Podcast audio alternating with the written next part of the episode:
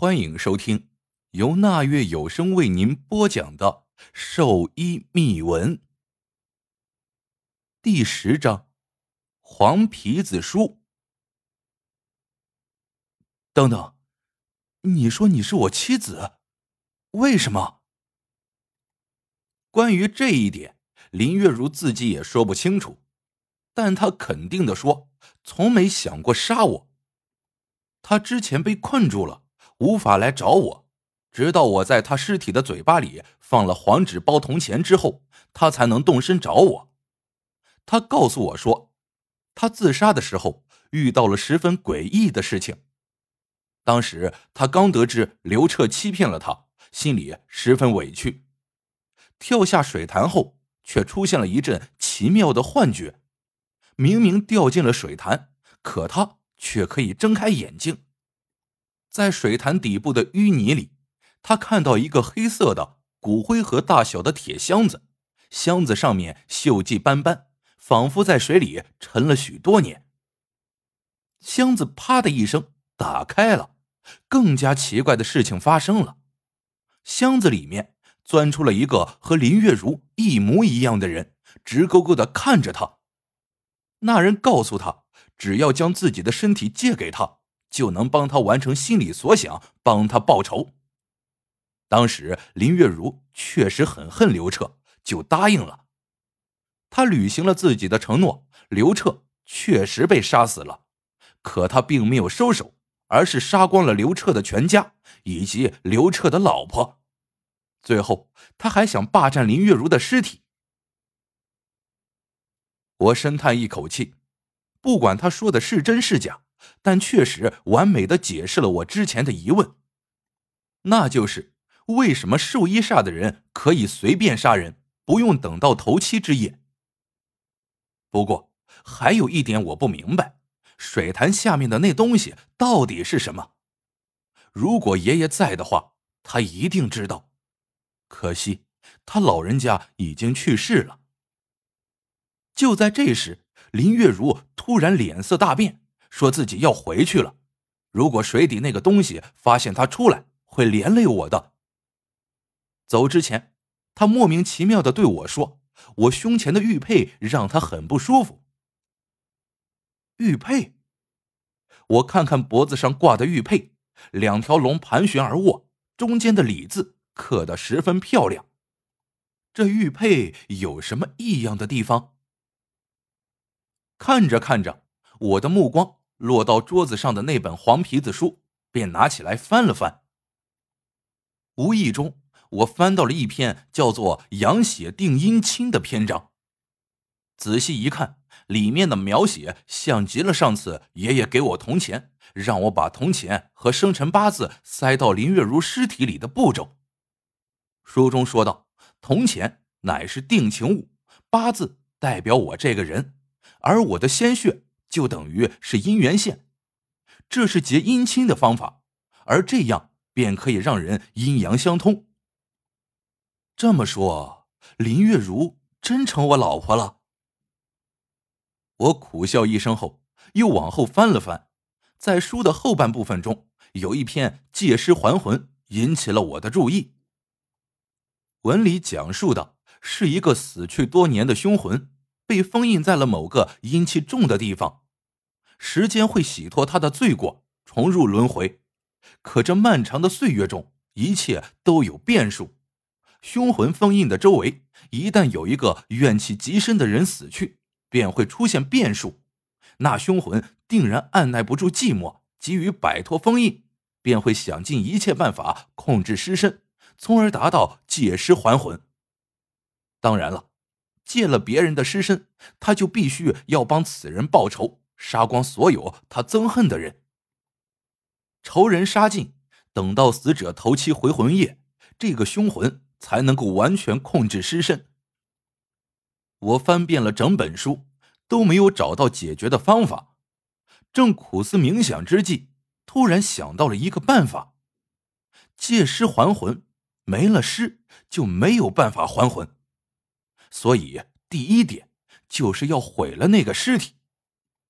这是我目前能想到的唯一的方法。我必须要做点什么，不然我真的要疯了。夜幕降临，我带上了一些工具，出门了。刘彻的家门被贴上了封条，我翻墙而入，那具大红棺材还摆在原地。我从包中拿出了一把菜刀，一步一步朝棺材走去。到了边上，还差一步的距离，我一个跨步，不管三七二十一，照着棺材里面就是一通乱砍。菜刀砍在木头上，发出空洞的声音。我一惊，睁眼一看，棺材里空无一物。还没等我反应过来，就觉得后脑勺一痛，整个人趴向了棺材。好在我并没有被砸晕，咬着牙回头看去，黑漆漆的房间里笔直的站着林月如的尸体，在她好看的脸蛋上浮现着一丝阴恻恻的笑。这么着急来送死？他的嘴巴没有动，声音来自体内，阴恻恻的声音和林月如真正的声音差距很大。我喘着气，大声吼道：“你不是林月如，你到底是什么东西？”哟，看来那老不死的已经告诉你了，怎么？你想来对付我？我不再废话，提着刀就冲了上去。可惜的是，我根本就不是他的对手。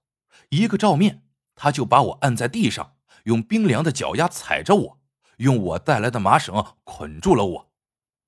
他格外得意，阴恻恻的告诉我，等时辰到了，会给我一个礼物。我被他塞进了棺材，堵住了嘴巴。棺材盖被盖住之后，便没有了他的动静。我在里面用脚踢，用胳膊肘撞，都无法将厚实的棺材盖顶开。折腾的累了，我迷迷糊糊的在棺材里睡着了。幸运的是，棺材并没有被盖严，露出了一丝缝隙，我不至于窒息而死。不知过了多久，棺材盖突然被打开了。刺眼的光亮照进来，我听到杂乱的说话声，是村里人的声音。他们见到我也很诧异，把我抬出来，解开绳子后问我怎么会在这里。就在这时，一个后生跑进屋，喘着粗气说：“村头的老黄家一家三口都被杀了，死法和刘彻父母一模一样，开膛破肚，内脏全消失了。”村里又死人了。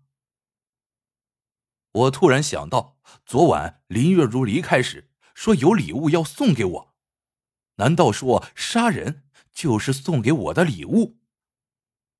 这个借尸还魂的怪物已经变态到了令人发指的地步。面对众人的疑问，我没有解释什么，回家吃了口干粮，喝了一碗水，拔腿就冲向了水潭的方向。林月如说过，就在水潭下面有个黑箱子，那凶魂一定在黑箱子里面。站在水潭边，抬头坚定的看了一眼天空，我深吸一口气，便一个猛子扎了进去。被困了一晚上，我身体变得十分虚弱，可心里的愤怒支撑着我，让我奋勇向前，玩命的向水底冲去。水潭并不是特别深。我很快便摸索到了那块大石头，按照林月如的说法，那个黑箱子就在潭底的淤泥里。一路摸索，我异常顺利的摸到了一个箱子模样的东西，迅速拽了出来。等游上岸时，我趴在岸边，全身已经没有了一丝力气。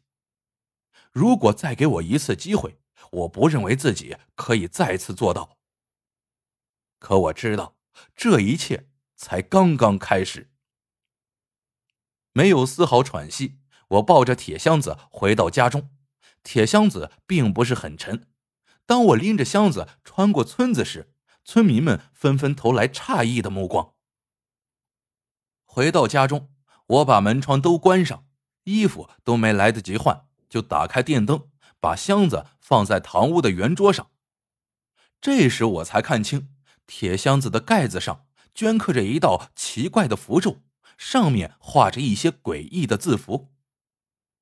看着这道符，我突然觉得有点熟悉。翻开那本黄皮子书，在里面找到了一样的图片。按照黄皮子书的说法，这个符叫做镇煞咒，是镇住凶煞之物必备的符咒。奇怪的是，铁箱子上并没有锁具。我反复看了几遍，目光最终落在箱子侧面一个不大起眼的凹槽处。这是个不太规则的凹槽，看着有些眼熟，竟然像像我胸口的玉佩。想到这里，我急忙摘下玉佩，轻轻往凹槽处一放，进去了。随着咔嚓一声，铁箱子打开了。铁箱子内部放着一个贴着镇煞咒的骨灰坛，还有一块很小的灰色的牌位。萧若雪之灵位，这里应该就是封印凶魂的地方，不知他的魂魄在不在。正当我一筹莫展的时候，警察找上了门，他们是为了昨天晚上死去老黄他们一家，想问问我知不知道什么情况。我当然说自己什么都不知道了。待他们走后，我感觉全身一阵乏力。加上现在没有什么好办法，我直接倒在床上睡一觉。入夜，一阵清风吹过，我睁开眼睛一看，看见的却是林月如的脸。本章播讲完毕，感谢您的订阅收听。